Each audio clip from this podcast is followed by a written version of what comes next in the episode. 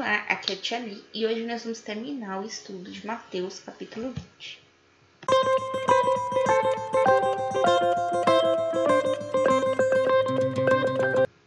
Bem-vindos aos Novenáticos Kids e hoje nós vamos terminar o estudo do capítulo 20 do Evangelho de Mateus. Estamos reunidos em nome do Pai, do Filho, do Espírito Santo. Amém. Santo anjo do Senhor, meu zeloso guardador, se a ti me confiastes a piedade divina, sempre me rege, guarde, governe e ilumine. Amém. Estivemos unidos em nome do Pai, do Filho e do Espírito Santo. Amém. Então, nós vamos começar a partir do versículo 20. Pedido dos filhos de Zebedeu. Nisso, aproximou-se a mãe dos filhos de Zebedeu com seus filhos e ajoelhou-se diante de Jesus para lhe fazer uma súplica. Perguntou-lhe ele: Que queres? Ela respondeu: Ordena que estes meus dois filhos se sentem no teu reino, um à tua direita e o outro à tua esquerda. Jesus disse: Não sabeis o que pedis. Podeis vós beber o cálice que eu devo beber? Sim, disseram-me. De fato, bebereis meu cálice. Quando, porém, assentar-vos à minha direita ou à minha esquerda, isso não depende de mim vou-lo conceder. Esses lugares cabem àqueles aos quais meu Pai os reservou. Tá, vou parar aqui. Então, o reino dos céus, o rei do reino dos céus, né? O dono é Deus. Né? Então é ele que vai decidir né, onde cada um vai sentar. Ah, mas por que essa história de onde cada um vai sentar?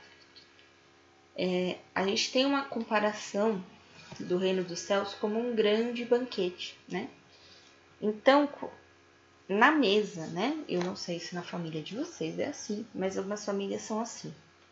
O pai senta na cabeceira, ao lado direito senta a mãe, ao esquerdo senta o filho mais velho e assim vai até acabar né, a mesa, né? Quanto maior a família, né, maior a mesa, né? Então aí quando você vai na casa do seu avô, senta mais gente e tem outros lugares, enfim. Tem família que é assim, tem família que cada um senta no lugar, tá tudo certo. Não é. Vai de, de família para família, né? Então, imaginando aqui na família do reino de Deus, lá no céu. Então, Deus vai sentar no primeiro lugar da mesa. À sua direita estará Jesus Cristo. E quem estará à direita de Jesus Cristo? Não sabemos. Né? Mas à esquerda a gente sabe que está Deus. Olha só né? Então, é, não depende de Jesus, né? Um à minha direita, um à minha esquerda, porque Jesus, quando ele veio ao mundo, ele era um príncipe.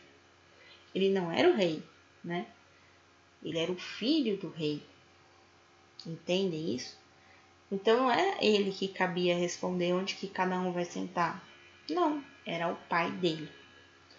Então ele não podia prometer nada à mãe de Zebedeu sobre isso.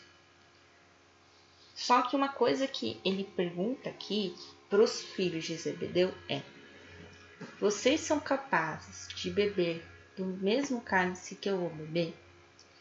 E este cálice que ele fala é o, o sofrimento e a dor que ele iria passar na cruz. Então vocês vão suportar todo o sofrimento e toda a dor pelo fato de acreditar em mim, né?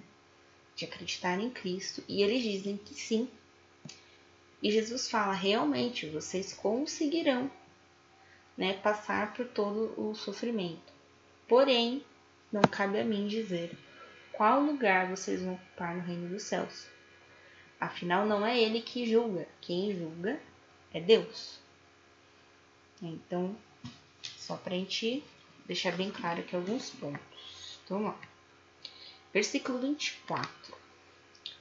Os dez outros apóstolos que haviam ouvido tudo indignaram-se contra os dois irmãos. Né? Tipo, quem são vocês que estão pedindo para sentar do lado dele? E nós aqui, os, outro, os outros dez, nós não temos o mesmo valor que vocês, né? Versículo 25. Jesus, porém, os chamou e lhes disse: Sabeis que o chefe das nações as subjugam e que os grandes as governam com autoridade. Não seja assim entre vós. Todo aquele que quiser tornar-se o grande entre vós, se faça vosso servo. E o que quiser tornar-se entre vós o primeiro, se faça vosso escravo. Assim como o Filho do Homem veio, não para ser servido, mas para servir e dar sua vida em resgate por uma multidão. Então, muito bem. Aí, Jesus pega e fala: Pera aí, parou, para de brigar. Não é para que um seja maior que o outro, mas para que vocês sejam irmãos e para vocês sejam iguais. E aí ele fala: aquele que quiser ser maior que o outro, ele deve ser servo do outro, né? ou seja, ele deve servir, ele deve se pôr a serviço do outro. E nesse de se pôr a serviço ao outro, e não ao outro só ao outro apóstolo, mas ao outro a todos aqueles que precisam de ajuda, os pobres, as viúvas, os estrangeiros, os doentes, enfim. Então eles tinham que se pôr a serviço do próximo e, logicamente, é, evangelizar, falar a palavra de Jesus, né? E aí Jesus conclui dizendo que ele veio não para ser servido, ou seja, para que as pessoas fizessem para ele, não, mas para que ele servisse. Então você vai ver que ele vai fazer diversos milagres, ele vai ensinar diversas coisas, então ele se põe a serviço. E o maior de tudo que ele faz, né, que é aquele negócio de eu ser escravo, é o sofrimento que ele passa antes, né, de ser crucificado, a crucificação. E aí ele deu a sua vida para resgatar uma multidão de pecadores. Não só os pecadores daquela época, mas os pecadores que viveram antes daquela época e nós, né, que vivemos depois, imagina. Ele resgatou uma multidão. E agora, para encerrar, versículo 29. O cego de Jericó.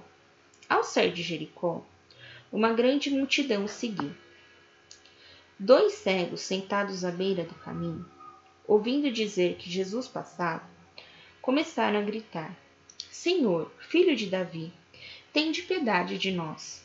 A multidão, porém, os empreendia para que se calasse, mas eles gritavam ainda mais forte: Senhor, filho de Davi, tende piedade de nós.